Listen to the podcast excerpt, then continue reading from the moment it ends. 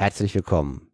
Hier sind zum einen der Steffen, hallo. und der Luis. Hallo, liebe Zeitreisende. Und wir haben die, 102. Folge von, Von- V100. ja, ja, wir haben zuerst die Hausmeisterthemen, wie immer begrenzt auf zwei Minuten, denn Podcaster reden gerne viel. Deswegen haben sie auch dieses Hobby, ist ein Selektionsproblem. Und äh, da sie eben besonders gerne über sich selber reden, was aber keinen interessiert eigentlich, begrenzen wir uns auf zwei Minuten. Genau. Danach haben wir verschiedene Ereignisse für euch parat gelegt, unter anderem auch äh, die, äh, schweifen wir ab in die Welt der Zahlen, sprechen über den Völkerbund, über die Neuordnung der Weltkugel und haben auch Werbung für euch von vor 100 Jahren. Wir haben alles. Wir haben Werbung, wir haben einen Wirtschaftsteil, Verfall der Währung, wir haben einen politischen Teil mit den Volksabstimmungen im Rahmen des Versailler Vertrags, Mhm. einen mannigfaltigen Blumenstrauß von Themen. Und Warte. Harry Graf Kessler wartet. Die alte Eule, es gibt sie noch. Und äh, wer wissen möchte, was er in den letzten zwei Monaten so getrieben hat, der kann äh, warten und das hören. Genau. Gehen wir mal gleich zu den Hausmeisterthemen, Luis. Ich starte die Eieruhr. Wir haben ja schon mal erzählt, wir machen jetzt vor 100 weiter. Wir machen aber halb so viele Folgen. Ansonsten ähnliches Konzept. Also wir machen im Frühjahr eine Staffel mit fünf Folgen monatlich, immer zum 15. Also 15. Januar bis zum 15. Mai. Eine Monat Pause. Dann nochmal fünf Folgen. Genau. Und ich möchte an dieser Stelle sagen, ich halte nicht die vor 100 Eieruhr in meinen Händen, denn, und ich habe es Luis auch noch nicht gesagt, aber ich werde es an dieser Stelle tun. Liebe Zeitreisende, lieber Luis, halte dich fest, sie ist kaputt. Nein! Keine Eieruhr. Ja, äh, dafür habe ich hier eine digitale Eieruhr. Die ist ähm, nicht, nicht halb so genau wie diese Eieruhr von dem 1-Euro-Shop bei dir hier um die Ecke. Dafür kann sie noch viele, viele andere schöne Dinge außer Eieruhr sein. Ja. Ja, dann waren wir in den letzten zwei Monaten fleißig am Arbeiten, am Werkeln, am Schrauben, am Löten, am Haare kämmen, am Haare wachsen lassen und wir waren auf dem Histocamp. Genau. Ähm, war interessant. Wir waren mit Ulrike da von, von Exponiert, äh, dem Museumspodcast aus Berlin, beziehungsweise macht sie auch bei, mit bei Staatsbürgerkunde. Und fairerweise mit 200 anderen Teilnehmern. Ja, ja, wir waren da nicht nur alleine, genau. Wobei, also wenn wir drei ein Camp machen würden, das hätte auch schon eine Berechtigung. Ähm, und es war sehr interessant, das war hier in Berlin. Ja, was soll man sagen? Wir haben beide eine große Tüte mit ganz vielen tollen Büchern bekommen, mit denen ich immer noch, Genau. die lese ich immer noch ab. Ich habe sieben Bücher oder so mit nach Hause genommen, das ist immer sau viel im Histocamp. Ich habe eins gewonnen. Der Steffen hat sogar eins gewonnen beim Histo-Bingo. Ja, Und äh, wir haben uns einfach super gut unterhalten, weil wir kommen aus unserer Blase raus. Wir eher so IT-Ecke Mhm. und da sind Geisteswissenschaftler. Und wir haben auch gemerkt, Geisteswissenschaftler ticken anders, komplett anders, würde ich sagen. aber cool. Ja, kann man so sagen. Also ich fand, kann, kann man auch sagen. also ich gehe da immer gerne hin. Wir haben sogar eine Session gegeben, und zwar wie man äh, Tagebücher im Podcast äh, darstellen kann. ja. Sie war sehr beliebt, unsere Session. Ja, ich glaube, also es waren zwei Hände voll Personen da. Ja, aber jetzt kommt ja die, ich hasse diese Arbeit. Das war, wir haben viel, viel Feedback bekommen, von, unter anderem von einem Filmemacher und wir haben uns lange über ausgetauscht, was man denn mit historischen Tagebüchern alles so machen kann, auch außerhalb vom Podcasten. Und ich würde sagen, dass die Eieruhr hat getickt. Es ist vorbei, zwei Minuten. Und wir kommen zu den Ereignissen aus der Zeit von vor 100 Jahren. Seid gespannt. Ähm, das ist die letzte Folge zum Jahr 1919. Wir haben Weihnachten, wir haben den Jahreswechsel. Und äh, um unsere Ereignisse einzuleiten, möchte ich euch berühmte Gestalten aus dem Jahr 1919 aufzählen. Wobei hier zu erwähnen sind, das sind Gestalten aus einer Karikatur. Also das ist jetzt Ironie. Genau, du hast so ein kleines, ein kleines Zettelchen vor dir mit Karikaturen, die du gefunden hast. Und da sind kleine Zeichentrick-Karikaturen von Gestalten, wichtige, berühmte Gestalten aus dem Jahre 1919. Die Zeichnungen könnt ihr jetzt natürlich nicht sehen, aber Luis, was ist da so abgebildet? Der Mann, der nicht einmal gestreikt hat. Ja. Die Familie, die niemals etwas gehamstert hat. Die Frau, die im Jahr 1919 eine Wohnung gefunden hat. Ja, äh, also Wohnungssituation auch vor 100 Jahren miserabel. meine, also offensichtlich passiert das so selten, dass man damit berühmt ist. ja. Ne? Stell dir vor, du bist berühmt, weil du nie gehamstert hast. ja. Oder weil du eine Wohnung gefunden hast. Der stärkste Mann, der beim Empfang seines Steuerzettels keinen Tobsuchtanfall bekam. Okay. Das scheint ein massives Problem gewesen zu sein. Ja. Und die nächste Karikatur ist, was bringt uns das Jahr 1920? Ja. Was bringt uns denn das Jahr 1920? Ganz sicher den Auszug der Zwangsmieter. Ganz sicher eine Polizeistunde. Ganz sicher eine neue Mode. Ganz sicher einen neuen Stern am Verfilmament. Film. Filmament, Film. Also eine neue, neue Filmdiva. Hm. Ja. Ja. kann ich, also da würde ich jetzt mal sagen, kann ich mir vorstellen, dass das 1920 auf uns zukommt. Der vor 100 Podcast wird berichten. Und das Wichtigste, vielleicht auch den Abbau der Preise. Steht da auch als Karikatur? Ja. Ja. Also Karikatur. Hm, Ja, gut. Hm. Äh, so viel dafür. Und Weihnachten, Steffen. ja, Wie wurde denn 1919 Weihnachten gefeiert? ja, stell dir vor, auch vor 100 Jahren wurde Weihnachten gefeiert, Luis. Ist äh, Wahnsinn, ne? Und 1919 ist, ist äh, sehr speziell, denn 1919 ist das erste Weihnachten im Frieden. Jetzt könnte man ja sagen, oder du könntest auch sagen, aber Steffen, 1918 war doch schon Krieg vorbei. Das muss doch auch schon Frieden gewesen sein. Sagt er nicht, okay. Ja, aber doch, das ist wohl wahr. Ähm, und der- der Grund ist allerdings, dass 1918 redet man von der sogenannten Blutweihnacht. Äh, wir erinnern uns, der vor 100 Podcast berichtete, es gab massive Aufstände zur Weihnachtszeit 1918. Maschinengewehre konnten gehört werden. Und jetzt ist aber 1919 das nicht mehr so. Es gibt tatsächlich äh, Zeitungsartikel, die sich darum drehen, was denn die Hausfrau kocht und zubereiten wird zu Weihnacht. Und es gibt keine Maschinengewehre mehr, die auf den Straßen rattern. Vielleicht dazu ein Kommentar aus der Zeitschrift Die Woche. Ja, Aber unter diesem Baum liegen wieder, wenn auch spählich, Honigkuchen und Nüsse, Äpfel und Schokolade. Die Stolle aus weißem Mehl hat wieder Rosinen. Und hier und da wird selbst auf bescheidener Tafel die alte Weihnachtsgans nicht fehlen. Die fürsorgliche Hausfrau hat sie der Keulen beraubt, die eingepökelt für Neujahr aufgespart werden. ja. Also Weihnachten dreht sich wieder um das, worum es wirklich geht, um die Weihnachtsgans. Jedenfalls, da, da geht der Trend nach oben. Ja. Der vor 100 Podcast findet das gut. Ja, ist doch auch mal wieder ein schönes Ereignis, dass nach fünf Weihnachten es endlich mal wieder ein Friedensweihnacht, eine Friedensweihnacht gibt. Vielleicht das letzte, letzte Satz aus dem Artikel zu Weihnachten 1919 aus der Zeitung Die Woche. Und das ist vielleicht das Schönste an diesem Weihnachten. Es wird in Deutschland wieder gearbeitet. Vernunft scheint eingekehrt, wo Wahnsinn so lange selbstmorderisch wütete. Und das ist, finde ich, ein schönes Schlusswort zum Thema Weihnachten 1919. Hm, Lass uns vielleicht noch auf einen zurückgehen, auf einen Artikel, auf ein Thema. Geld. Geld. Das Geld. ist ja auch wichtig zu Weihnachten. Ja, genau. Was braucht man zu Weihnachten? Geld. Also Liebe, Ach so, Familie, ach so ja, natürlich. Geborgenheit, Das auch. Zusammensein. Äh, Essen hatten wir gerade, Weihnachtsgans. natürlich ist äh, Geld für den Kauf der Gans auch nicht Hm. schlecht. Und da erleben die, die ehemaligen Mittelmächte, besonders Deutschland, einen massiven Preisverfall. Was schätzt du, ähm, wenn vor dem Krieg man ungefähr so 4 Mark irgendwas für einen US-Dollar bezahlt hat, was schätzt du, wie viel Reichsmark muss man bezahlen jetzt für einen US-Dollar nach dem Krieg? Ich habe auch immer Reichsmark, ich hätte gerade D-Mark gesagt, Reichsmark. Hm. Ähm, also du redest von der Inflation seit, seit Kriegsausbruch bis jetzt. Genau, weil ich habe man den Ähm. Krieg verloren, man hat, äh, man hat natürlich Schulden zu bezahlen. Also die Spekulation ist die, dass jetzt der Dollar im Verhältnis zur Reichsmark, vorher war es, sagen wir mal, 1 zu 5.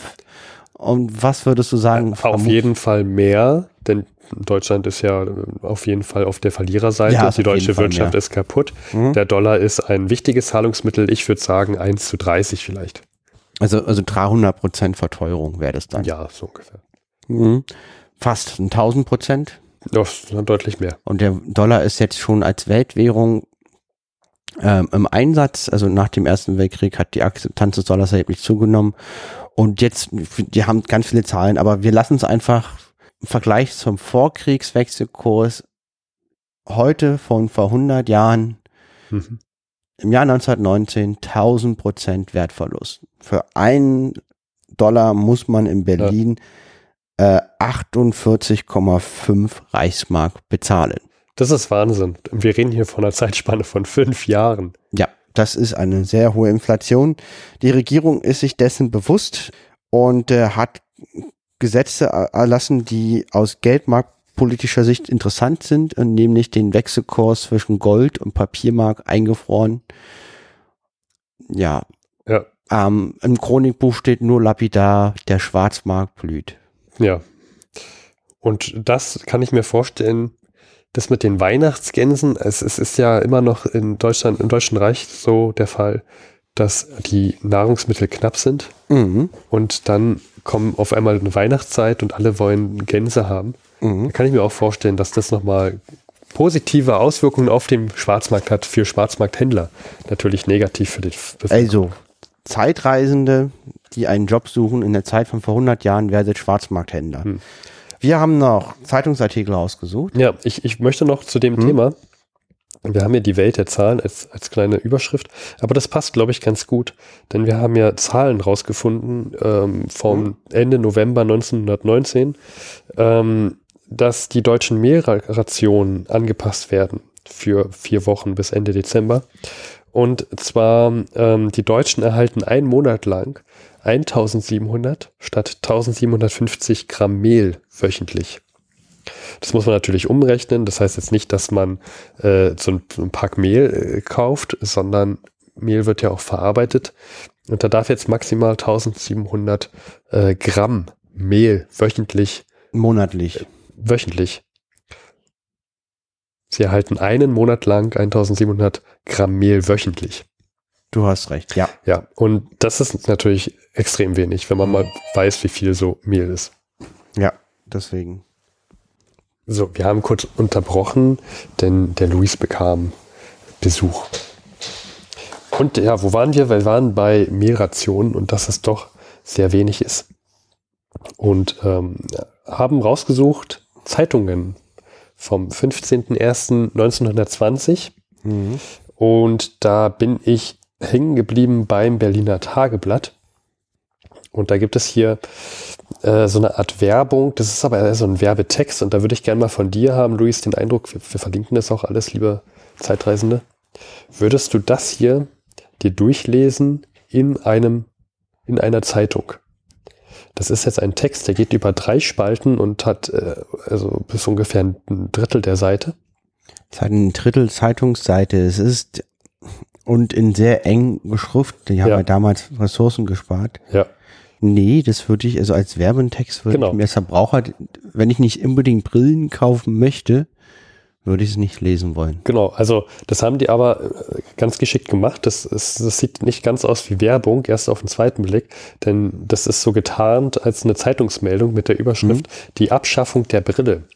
Wichtige Erfindung der deutschen optischen Industrie, in Klammer Nachdruck verboten.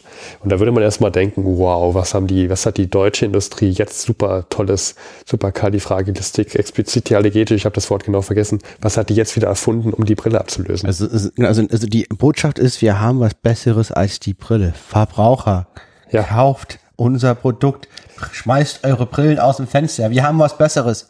Genau. Und was würdest du jetzt vermuten? Was werden die jetzt hier als Zukunftsforschung anpreisen? Uh, äh, ich glaube, Laser wäre ein bisschen zu früh, Ja.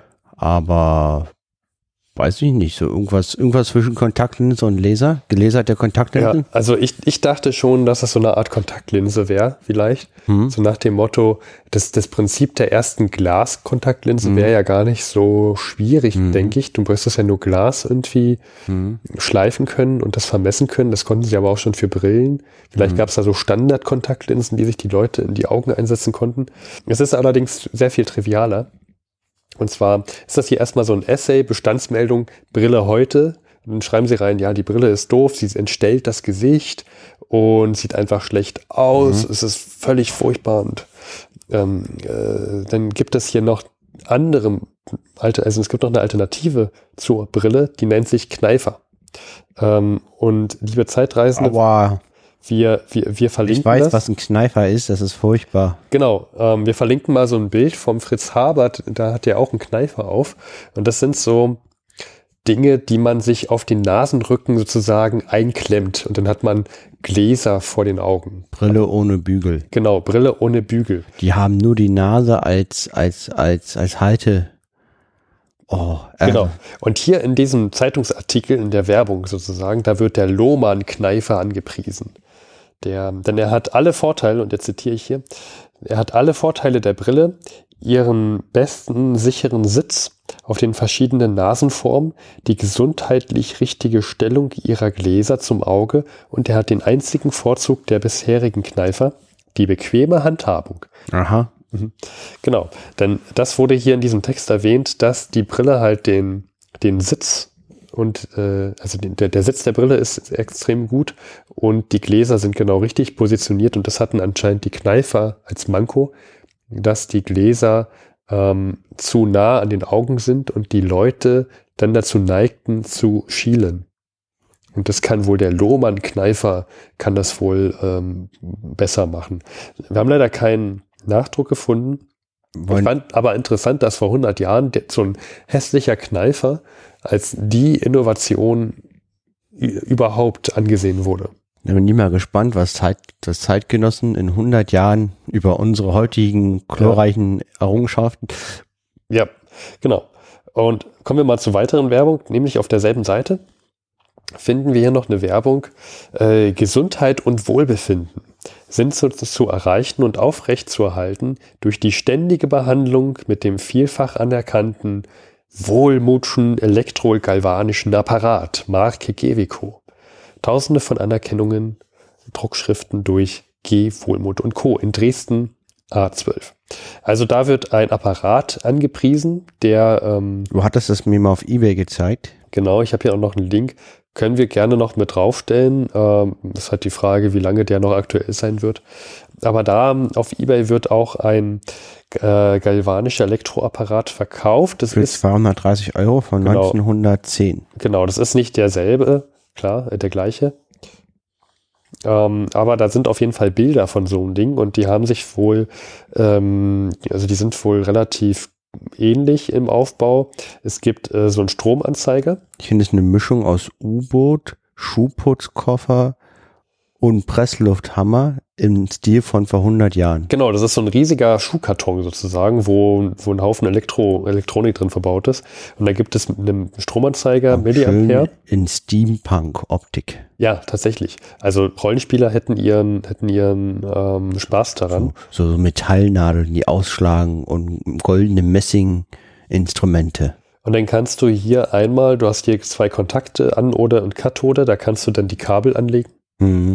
Und kannst da oben in so einer Leiste, die, die von stark bis schwach geht, kannst du dann ähm, ja, die Stärke einstellen, wie stark sozusagen das anliegen soll. Dann kann man sich selber einen Stromschlag verpassen. Ja.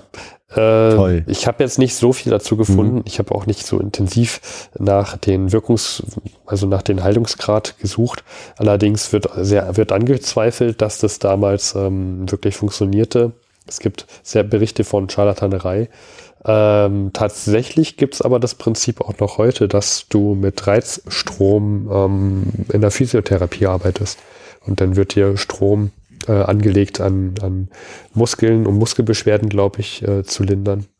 Ich, ich, hatte sowas auch schon mal. Ich kenne das nur auf so Shopping-TV-Kanälen, die ich als Kind geguckt hatte, weil ich immer fernsehsüchtig war oder in irgendwelchen über, übergewichtigen Zeitgenossen empfohlen würde, mit so einem, mit so einem Elektro-Ding, Dingsbums, der die Muskeln vom, durch Elektro ah, trainiert, ja, ja. Äh, wird man von ganz alleine, ohne das eigene Ernährungs- genau. und Sportverhalten Stimmt. auch nur annäherungsweise anpassen zu müssen, abnehmen. Genau, ja, ich habe vergessen, wie diese Dinge heißen, aber das, was ich meine, ist, ist in der Physiotherapie anerkannt. Und ich hatte auch mal so eine Behandlung bekommen, um mal zu erfahren, wie das ist. Und war gut. Ich glaube, wenn du richtig das Training machst und dann Trainer, Trainer dazu das, und Trainerin, das, das ist, glaube ich, gut. Also das, das sollte jetzt nicht Muskeln bilden, sondern es sollte, es ist ja eine Therapiemöglichkeit. Mhm. Das sollte den Heilungsprozess unterstützen.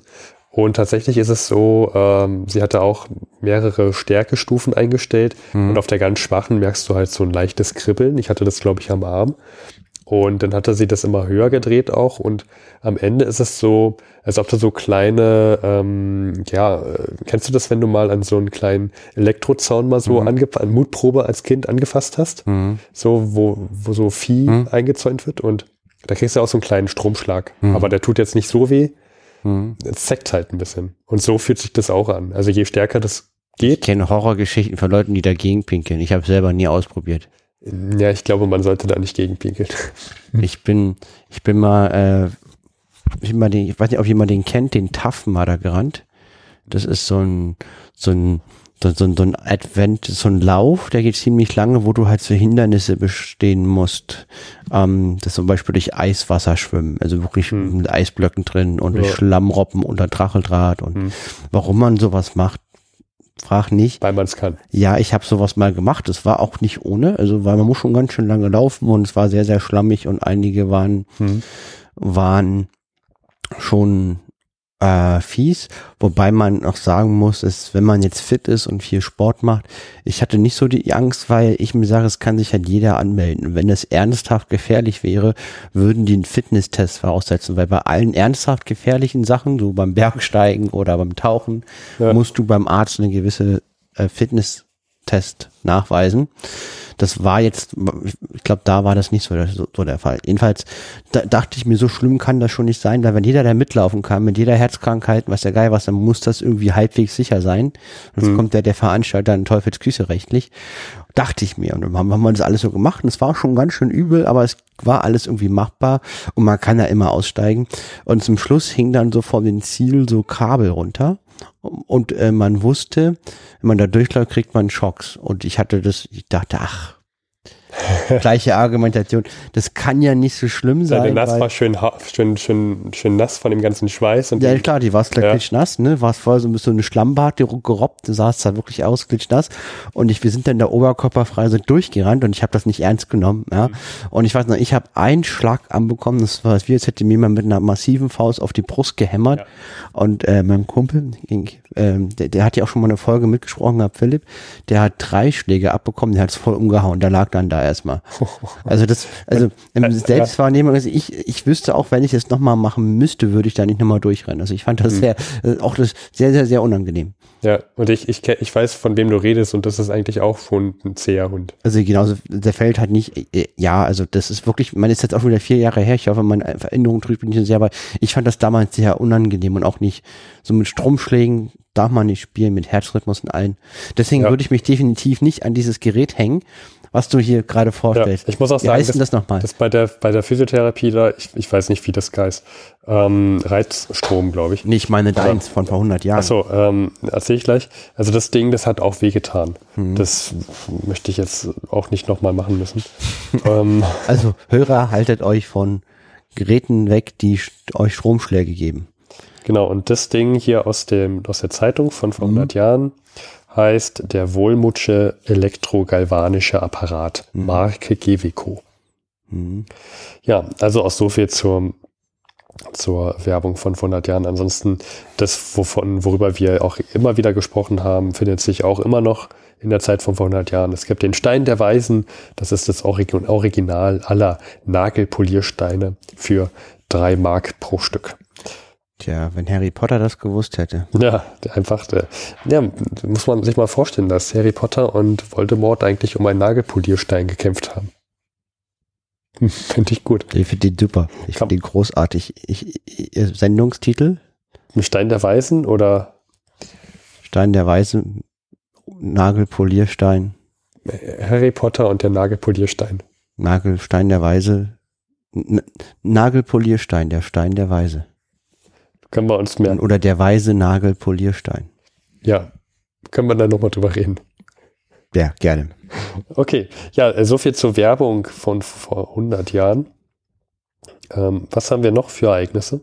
Frauen, weibliche Abgeordnete im britischen Unterhaus. Ja, und zwar im November 1919 wurde die erste ähm, weibliche Abgeordnete, also die, die erste weibliche Abgeordnete wurde ins britische Unterhaus gewählt und dabei handelte es sich um Nancy Witcher Astor. Witcher, Harry Potter grüßt. Ja, also es ist Harry Potter heutzutage nur noch. Und die Person fand ich sehr interessant. Also Witcher heißt sie im Mittelnamen wie die Netflix-Serie, die gerade erfolgreich ist. Die kenne ich nicht, aber ich, also ich habe von ihr gehört, aber ich habe sie nicht gesehen. Äh, kommen wir zurück zu Nancy Astor. Witcher. Witcher Astor. Nancy Witcher Astor. Kommt dir, kommt dir beim Namen Astor irgendwas bekannt vor? Ja, ein Hotel heißt auch so, eine Kette. Genau, und die war auch tatsächlich verlobt und verheiratet mit dem Briten Waldorf Astor. Wie, also wenn man Brite ist und Waldorf Astor heißt, das ist ja, also mehr, mehr es geht ja nicht britischer. Ja, äh, Waldorf Astor. Und mit dem hatte sie auch einige Kinder und der ähm, zog ins britische Haus of Lords ein und musste seinen Sitz abgeben. Und für die Nachwahl wurde dann die Frau, ähm, seine Frau Nancy als Kandidatin aufgestellt. Und sie wurde tatsächlich dann auch gewählt am 15. November 1919. Und wenn ich dir jetzt sage, Luis, dass der Name toll ist, nee. man einen Raum betritt und sagt, mein Name ist Nancy Witcher Astor. Mein Mann ist Waldorf Astor, für sie aber Nancy, finde ich das immer noch sehr lustig. Das wollte ich dir jetzt nicht sagen, aber es ist in Wirklichkeit gar nicht die erste Frau im, äh, im Unterhaus. Da fällt dir jetzt der Kneifer vom, vom Nasenrücken. Ja. Tatsächlich gibt es eine Frau, die vor ihr schon gewählt war. Kann ich sehen, mein Kneifer ist weg. Ja, ist auf deinem Nasenrücken. Vorher gab es schon eine andere Frau, die im Unterhaus war, nämlich die Constance Georgine Markiewicz, Countess Markiewicz. Sagt die dir was? Nö. Jetzt fragst du dich vielleicht, aber warum, warum wird denn die Nancy Witcher Astor als erste Frau im Unterhaus beziffert, wenn doch eigentlich die Constance George in Markiewicz die erste ist? Das kann ja, das muss ja dann irgendwie peinlich gewesen sein. Weil die klingt ja sehr, sehr britisch und heißt Witcher. Ja. Und das ist ja sowieso schon mal, das, sie hat ja. einfach den besseren Namen. nee, tatsächlich ist die Constance George Markiewicz Anhängerin der ähm, irischen Partei Sinn Fein. Ach, das erklärt alles. Gefährliches Halbwissen vom Brexit, dieses immer noch so, dass irgendwelche irischen Abgeordnete ihren Sitz nicht antreten im, im Unterhaus. Ich glaube, das ist heute immer noch so jetzt. Aber falls das falsch ist, bitte schreibt an steffen.100.de. Äh, ach so.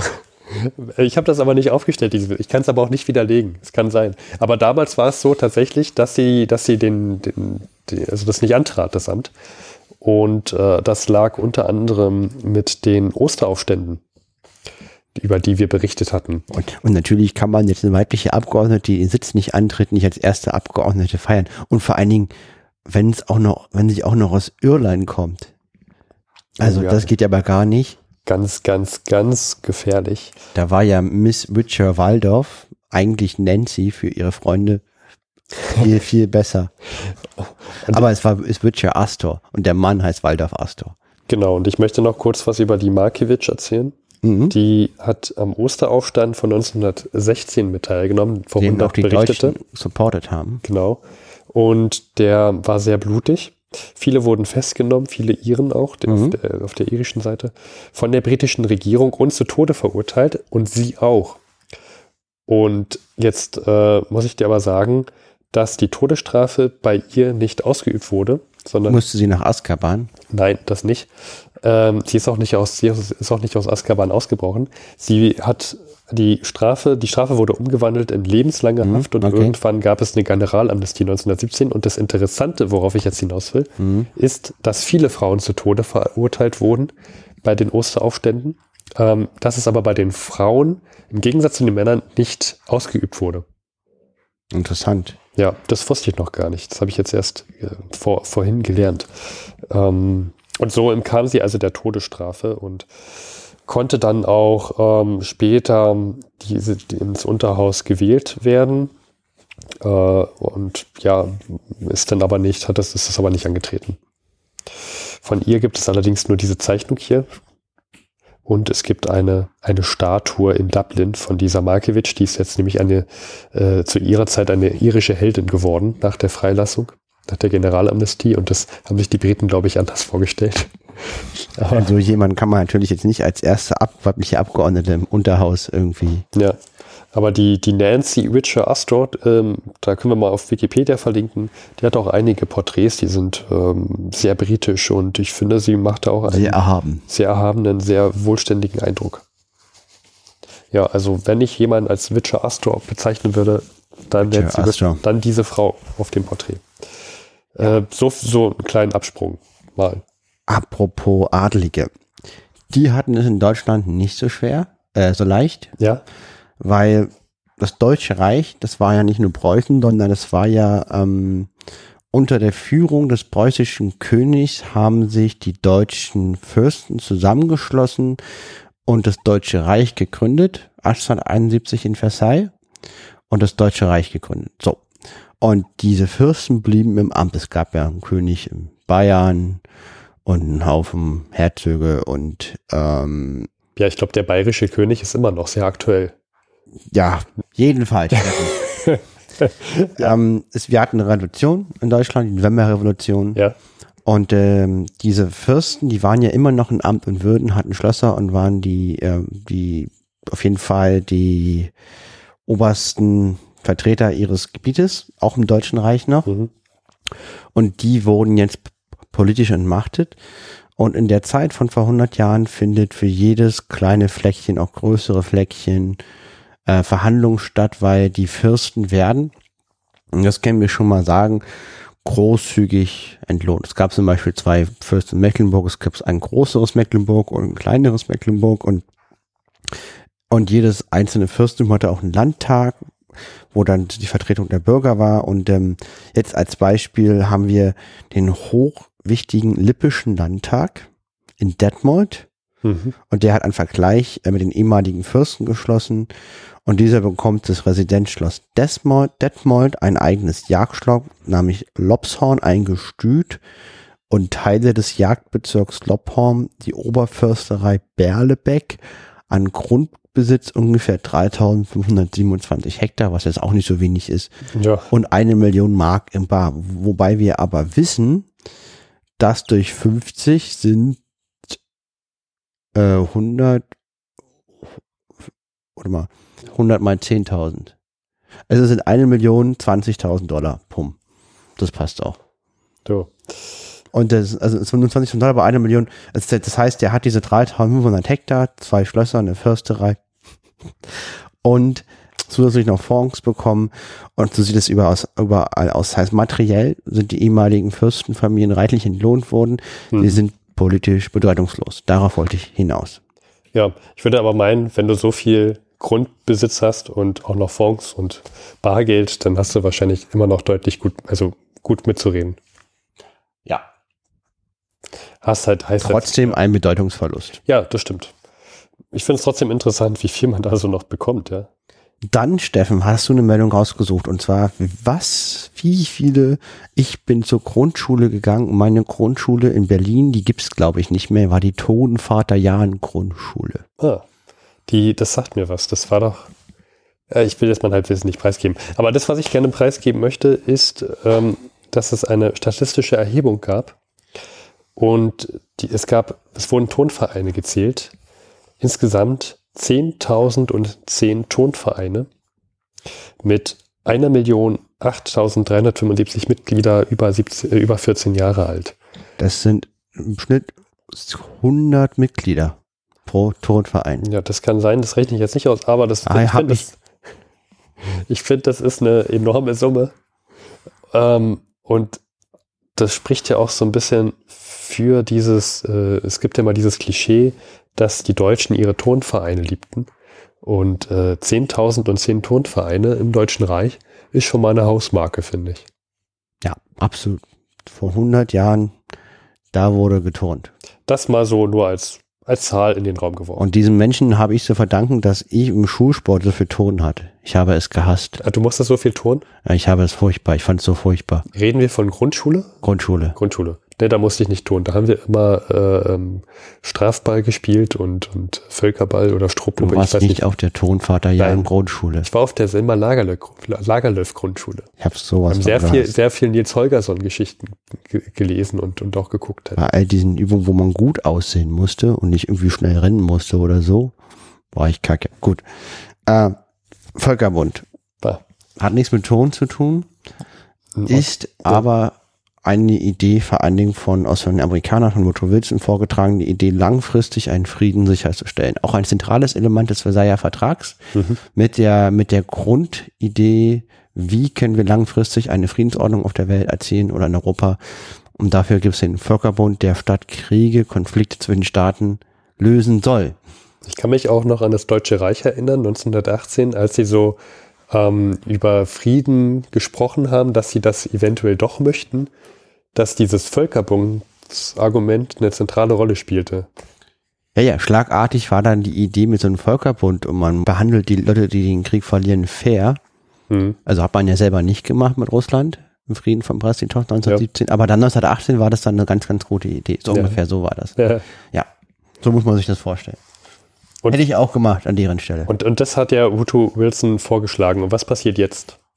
Und zwar, das ist, finde ich, muss man sich vor Augen halten, jetzt treten eigentlich die meisten Länder, grob vereinfacht gesagt, diesen Völkerbund bei, der auch in der Schweiz äh, lokalisiert ist. Wer fehlt? Das sind natürlich, also was heißt natürlich, aber doch irgendwie nachvollziehbar die Kriegsverlierer, die sind noch nicht Mitglied, was aber eigentlich auch einen Fehler darstellt. Mhm. Und die USA. Wer hätte das gedacht? Also diejenigen, die das vorschlagen, fehlen. Ja, es ist ja auch dann, die USA ist ja auch so ein ganz kleines Land und äh, wenn denn, denn jetzt die USA nicht Mitglied vom Völkerbund sind, das hat natürlich überhaupt keine äh, äh, Auswirkungen auf deren Machtposition und auf deren Wichtigkeit, wenn die USA fehlen, so ein kleines, unbedeutendes Land. Ja, es gab halt ein also Woodrow Wilson, der wollte den. Es gab aber, der hat natürlich in, in, in einer Demokratie gewisse Abhängigkeiten und ist nicht. Ja, das spricht, ähm, ich, wenn ich das richtig in Erinnerung habe, war aber auch die Bevölkerung im Land, also in den USA, gegen den Beitritt, weil sie die Art und Weise des Versailler Vertrags, äh, sie waren damit unzufrieden.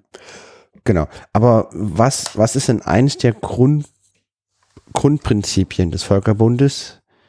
Das ist das Selbstbestimmungsrecht der Völker. Mhm.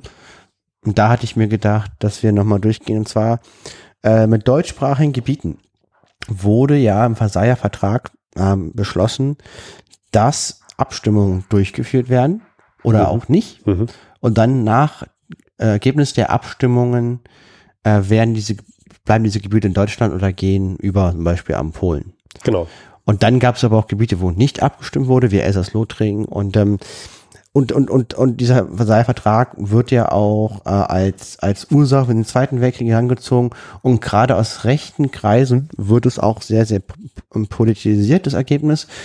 Und da finde ich mal interessant, dass wir mal die Gebiete, über die abgestimmt wurde, mal durchgingen, das Abstimmen äh, Ergebnis und was dann passiert ist, dass man einfach mal Fakten hat. Also Mhm. ich fand das interessant, weil mein Bauchgefühl hat sich nicht überdeckt mit dem, was damals passiert ist. Äh, wie meinst du das, dein Bauchgefühl? Na, ich hätte wirklich gedacht, dass, dass, dass, die Ergebnisse wesentlich schlechter umgesetzt wurden, als das passiert ist. Okay. Ich hatte mal gedacht, dass das ziemlich unfair wäre. Also, dass sozusagen auf den Willen, gerade wenn es darum ging, ob man in Deutschland bleiben will, nicht sehr viel Rücksicht genommen wurde. Ach Das so. war wirklich mein Bauchgefühl. Da hat irgendwie eine gewisse Form von Propaganda bei mir funktioniert.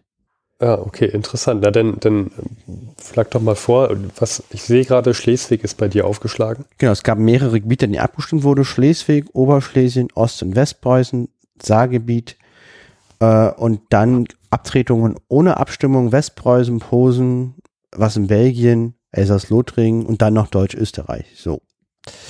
Wir gehen mal durch, wo abgestimmt wurde. Es war einmal Schleswig. Ja, Das ist sozusagen ne, Schleswig-Holstein, der nördliche Teil von Schleswig-Holstein. im, im noch. Norden so, ja. Hm? Und da, und da, und da gab es zwei Zonen. Einmal Nordschleswig. Das, äh, das kam zu Deutschen Reich nach dem Krieg unter Bismarck gegen Dänemark. Da stimmten 75 Prozent der Bevölkerung für Dänemark und 25 Prozent gegen Deutschland. Also ging es an Dänemark. Finde ich jetzt aber nicht komplett unfair. Ist okay. Ja, das ist eine erhebliche Mehrheit, finde ich. Genau. Und für Mittelschleswig, das was immer noch äh, heute auch noch zu Deutschland gehört, waren 80 Prozent für Deutschland und das blieb im Deutschen Reich, obwohl es da auch eine dänische Minderheit gibt, Hm. auch noch heute. Ich war mal an Ja. der Grenze im Urlaub, die reden noch Dänisch, obwohl es Deutsche sind. Hm. Aber das blieb in Deutschland. Ja, interessant. Klingt also jetzt so vom rein den nackten Zahlen her sehr transparent und eigentlich im Verhältnis dafür, was man hätte machen können, sehr fair. Du meinst mit hätte machen können, dass man das gesamte Schleswig an Dänemark gibt? Ja. Hm. Deutschen haben ja auch das offensichtlich ein Teil von Schleswig damals genommen, wo die Mehrheit Dänen waren. Ne? Ja, das, das stimmt. So, Oberschlesien, das ist Grenzgebiet zu, Tschechisch, zu, zu Tschechien. Ähm, das ist quasi das Länderdreieck Polen, Tschechien, Slowakei heute. Ich weiß nicht, ob man das gut begreiflich machen kann, aber da Ja. ungefähr ist Oberschlesien. So, Wenn ich das richtig verstanden habe, dann kommt, mein Name ist ja polnisch und der kommt aus dieser Region. genau. Steffen hat einen Namen, der sehr polnisch klingt, den wir jetzt nicht sagen. Genau. Ja. Und ähm, jedenfalls, ähm, da gab es eine Abstimmung für das ganze Gebiet.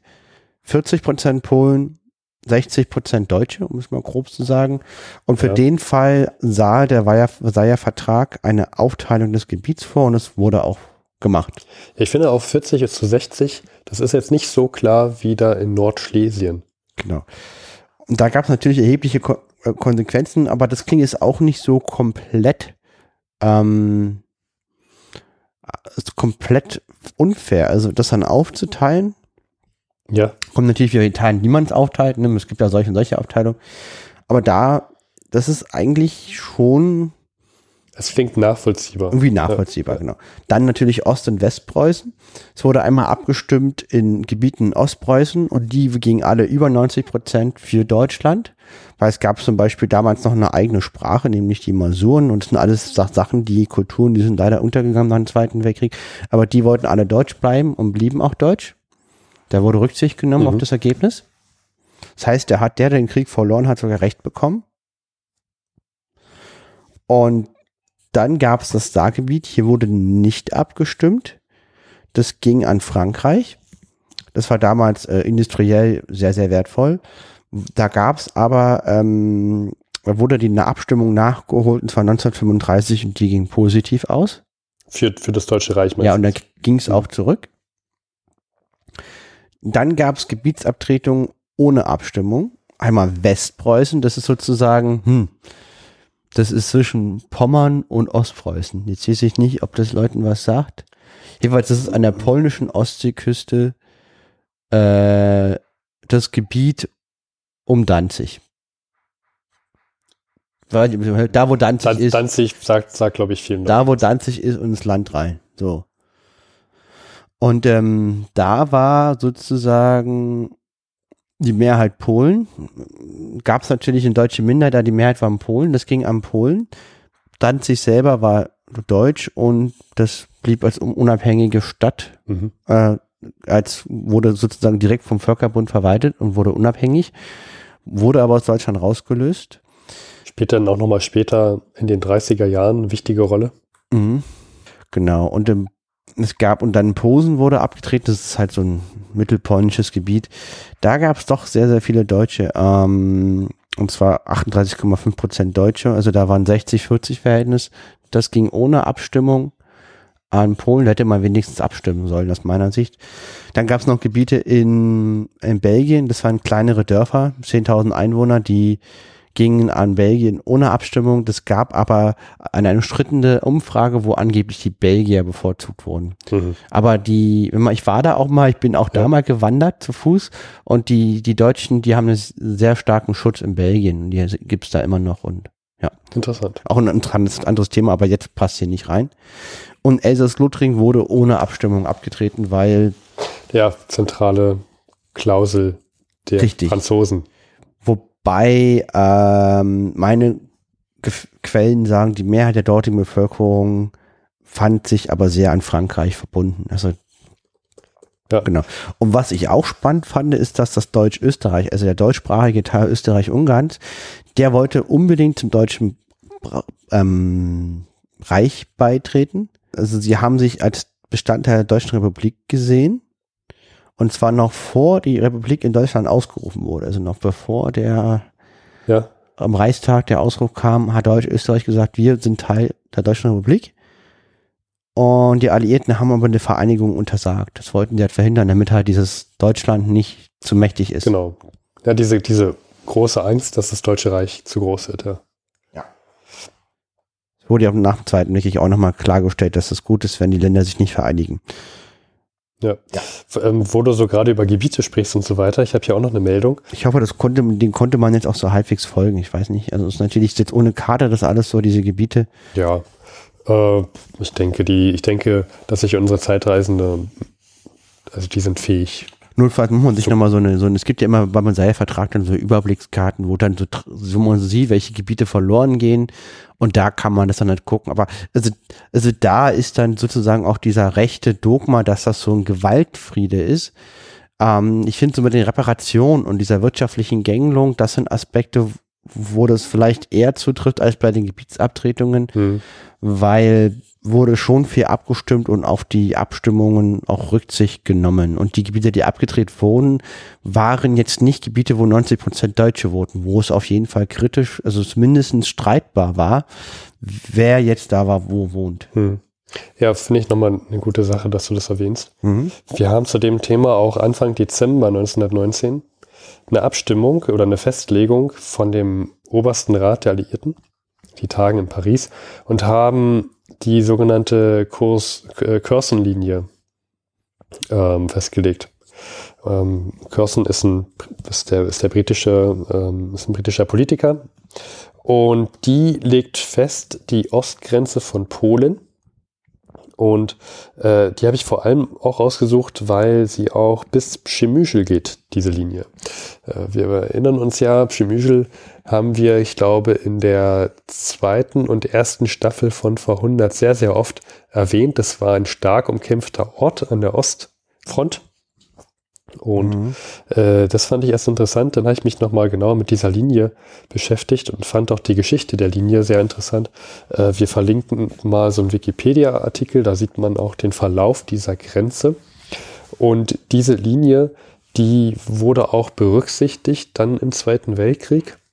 Negativ im Hitler-Stalin-Pakt. Genau. Die haben sich da anhand dieser Linien Polen aufgeteilt. Und zwar war das so, dass ursprünglich eine andere, also diese Linie festgelegt wurde und Polen im Nachhinein ähm, hat noch andere Gebiete weiter östlich ähm, zugesprochen bekommen. Und äh, dieser Hitler-Stalin-Pakt hat sich dann an dieser ursprünglichen Linie orientiert.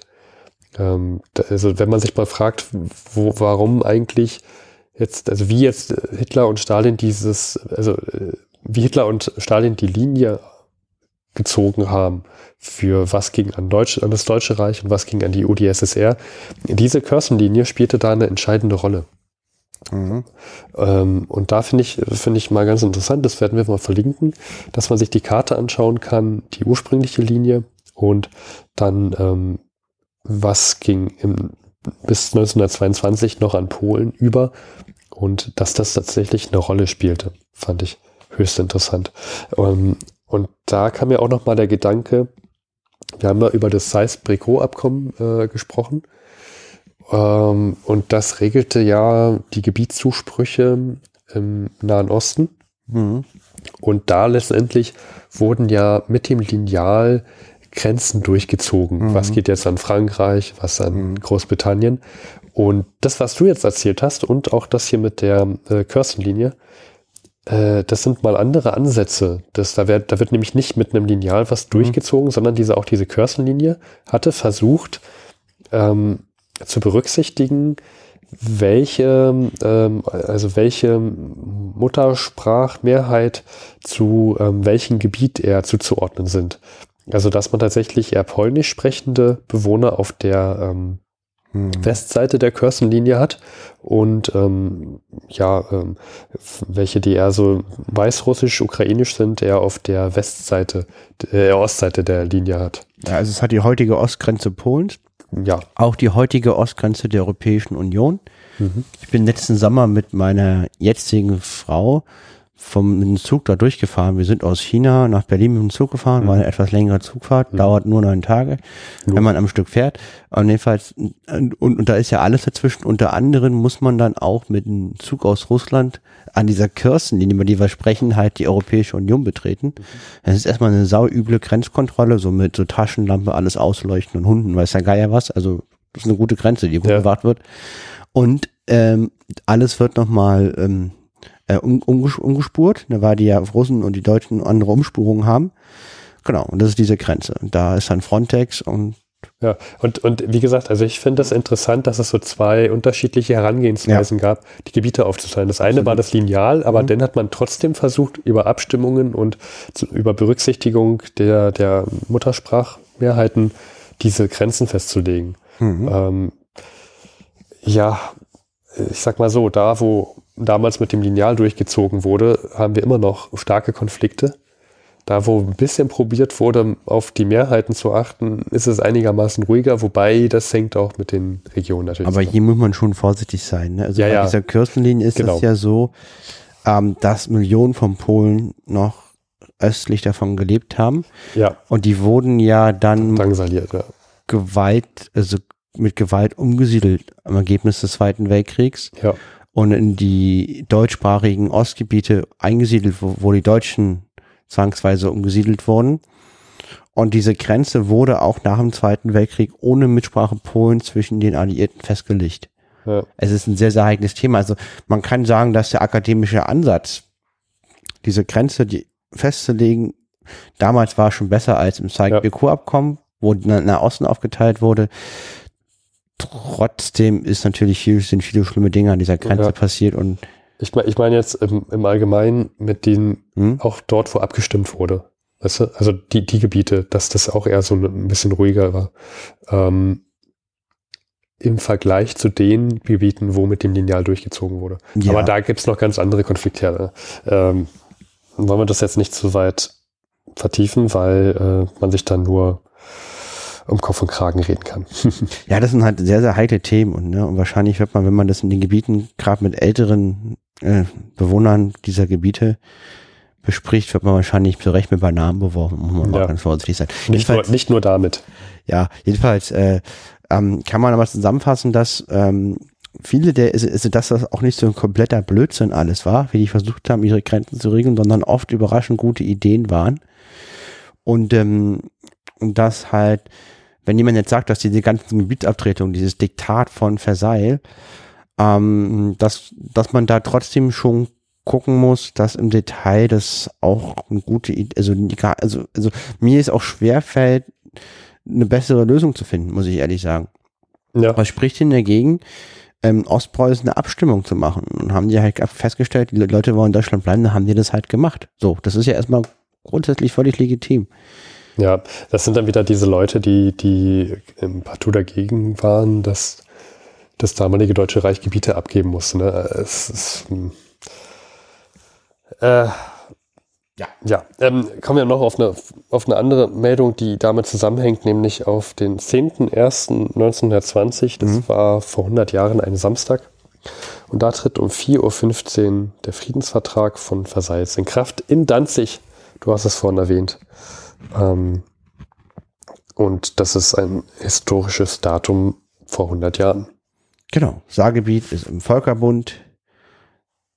Danzig ist unabhängig. Das Rheinland ist besetzt und wird von der, von der Interalliierten Hohen Kommission verwaltet. Ja. Und ich würde sagen, Luis, lass uns zu der letzten Meldung kommen für heute. Die fandest du noch recht interessant. Ja.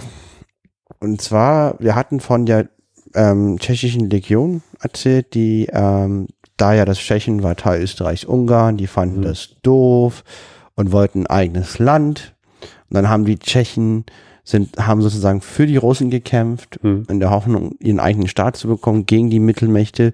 Und es waren irgendwann so viele Tschechen, dass es eine eigene Legion in der damals zaristischen Armee gab, wichtig. Ja, ja. Dann gab es die Revolution und die Tschechen wollten aber nicht für die, also nicht alle Tschechen, ein großer Teil dieser Tschechen wollte nicht für die Sowjet Sowjetrussland kämpfen. Jetzt mussten die aber, die wollten halt gegen die Mittelmächte kämpfen, weil die Sowjetrussen hatten ja einen Frieden mit den Mittelmächten geschlossen. Die wollten ja gegen Österreich-Ungarn kämpfen für ihren Staat. Und jetzt mussten diese Tschechen irgendwie an die Westfront oder generell zu den Alliierten kommen. Und das ging dann nur noch über den Ostweg der transsibirischen Eisenbahn. Mhm. Nun war ja gleichzeitig der, der Bürgerkrieg Und ähm, die, diese, diese mehrere zehntausend bewaffneten Tschechen wohnen dann in, in tausend Mann Kontingenz, ganz, ganz vereinfacht, gefährlich vereinfacht gesagt, sozusagen mit der Transit transportiert. Unterwegs gab es dann natürlich Probleme, weil es war Bürgerkrieg und irgendwann haben diese bewaffneten Soldaten angefangen, Teile der transsibirischen Eisenbahn zu besetzen. Ja. Die hatten auch irgendwann den Zarenschatz in Genau. ihrer Hand. Daran erinnere ich mich noch. Das Zarengold. Pam, pam, pam. Ja, ich hatte das auch gelesen, als ich damals in die Eisenbahn gefahren bin dazu. Und das hat halt sehr, sehr lange gedauert, bis die endlich in Tschechien ankamen. Und diese Legion, das sind mehrere hunderttausend, äh, mehrere zehntausende Leute, die haben auch dann den Grundstock der Armee gebildet für, für Tschechien. Und ähm, und jetzt gab es dann Nationalversammlung in Prag, weil die haben jetzt ihren eigenen Staat und die Tschechoslowakei, das war damals auch Tschechoslowakei, nicht Tschechien, Tschechoslowakei. Und die Regierung denkt nicht daran, dass die sind ja immer noch in Sibirien, die kommen einfach nicht nach Hause. Das ist so schwierig, nach Hause zu kriegen. Die denkt nicht daran, die noch in Sibirien befindlichen 50.000 tschechoslowakischen Legionäre gegen Sowjetrussland kämpfen zu lassen. Nein, die wollen diese unbedingt so schnell wie möglich über Vladivostok nach Hause. Weil man muss sehen, in Russland ist jetzt ein schwerer Bürgerkrieg. Es sind britische, französische Truppen in Russland im Einsatz, weißrussische Truppen und eben auch noch mitten in Sibirien diese gestrandeten Legionäre, die alle da Krieg führen, der auch furchtbar ist und Millionen von Todesopfern kostet. Und äh, die Tschechoslowaken wollen ihre Soldaten halt nach Hause haben. Dann würde ich sagen, die alte Eude wartet. Harry Graf Kessler. Alte Eure Harika Kessler, den gibt's immer noch. Ein Jahr nach dem ersten, am Ende des Ersten Weltkriegs gibt's ihn immer noch. Ich erinnere mich an seine letzten Aktionen. Da hat er probiert, die Polen auf die Seite Deutschlands zu ziehen, indem er da den Obermufti Ja. aus dem Gefängnis geleitet hat. Genau. Das war auch sehr, sehr wichtig. Er war dann auch der zentrale Ansprechpartner in Polen für das Deutsche Reich kurzfristig, weil er mit, weil er mit der damaligen neuen Regierung, die direkt gebildet wurde, sehr, sehr befreundet war. Man hat halt gehofft, dass er sozusagen freundlichst vermitteln kann zu der Zeit. Ähm, er hat viele, viele, viele andere Sachen getan. Er hat fleißig aufgezeichnet. Ich möchte aber ausdrücklich nur auf die letzten zwei Monate zur letzten Folge eingehen, auf sein Leben. Ähm, weil ich finde es eigentlich mal ganz spannend, sich wirklich nur darauf zu konzentrieren, Ja. auf diesen Ausschnitt. Wir sind ja auch ein tagesaktueller Podcast von Richtig. vor 100 Jahren. Ähm, was er gemacht hat, er war, das sind zwar zwei Monate seines Lebens, er war den Dezember über in Berlin. Ja. Ja.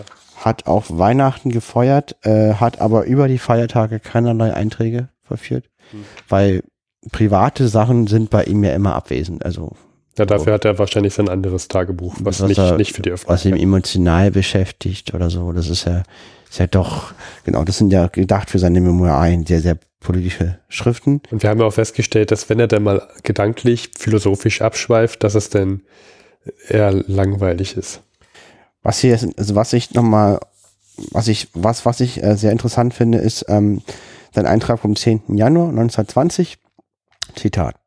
Heute ist der Friede in Paris ratifiziert worden. Der Krieg ist zu Ende. Eine furchtbare Zeit beginnt für Europa. Ein Vorgewitter, Schwüle, die in einer wahrscheinlich noch furchtbareren Explosion als der Weltkrieg enden wird. Bei uns sind alle Anzeichen für ein fortgesetztes Anwachsen des Nationalismus. Klingt sehr glorreich. Also man merkt, die Glaskugel ist gut geölt bei ihm. Ja, es geht wieder los. Es kesselt wieder. Der Kessler, genau. Also, der, also er sagt halt, der Nationalismus wird wieder zunehmen und was ich interessant finde, eine noch furchtbareren Explosion als der Weltkrieg hier wird hier rauskommen. Ich meine, Was schreibt er hier? Eine er sagt es halt. Es ist natürlich diese Aussage, wenn man jetzt gerade so einen Krieg hat, dass irgendwann mal ein schlimmerer Krieg kommt als der, ja, als akademischer Satz. Aber also da kann man auch sehr viel reininterpretieren. Ne? Das, ist, das ist trotzdem noch recht schwammig formuliert. Wir mit unserem Wissen von heute gehen da sofort auf Zweiten Weltkrieg ein. Aber ich kenne keinen, der solche Sätze 1920 so geschrieben hat. Ja, Also ich habe es nicht gemacht, ich glaube du auch nicht. Hm, nee, ich habe es von der Zeitmaschine, ich habe es aber nicht gemacht. Ja, also von daher ist das schon ziemlich gut, deswegen lesen wir ihn ja auch. Das finde ich immer einfach toll, wie, was er so, wie, wie er das so sieht. Dann hat er an diesem gleichen Tag das einen Sonnabend in Berlin mit einem Professor Soroler oder Sarolier aus Edinburgh gefrühstückt. Und das war interessant, weil er meinte, auch in England koste das Leben heute das Dreifache, während durch Steuern die Hälfte des Einkommens fortgenommen werde. So habe er, Sarah Lear, nochmal ein Professor, also der ist sicherlich nicht arm, hm. 3000 Pfund Einkommen, zahle 1500 Pfund Steuern und könne sich für die ihm verbliebenen 1500 Pfund nur so viel kaufen und sich leisten wie vor dem Kriege für 500, so dass er tatsächlich statt 3000 Pfund vor dem Kriege nur noch 500 Pfund habe. Ja, das ist nicht nur, nicht nur in Deutschland passiert, dass das eine, eine Währungsentwertung gab, auch die Briten hatten da Probleme. Der Dollar war einfach im Kommen. Dann ist er Entschuldige, ich, ich Gerne, hab, wir haben, wir haben ja noch die, das Chronikbuch und da wird gesagt, dass ähm, dort ebenfalls der Kurs ähm, sich um 810 Prozent verschlechtert hat im Vergleich zum Vorkrieg. Mhm. 810 Prozent, ja. Das Deutsche Reich hatte 1000, äh, um die 1000 Prozent. Also auch, auch die Briten haben da echt mit zu kämpfen. Ja, dann reist er wieder in die Schweiz und ein letzter Eintrag vom 15. Januar, also heute genau von vor 100 Jahren am Tage, wo die Folge rauskommt. Vormittags, also er ist sozusagen über Frankfurt nach Basel-Zürich gefahren mit dem Zug. Mhm. Vormittag Münster, Basel auf Turm. Das deutsche Land ringsum so tief deutsch und doch nicht mit uns staatlich verbunden.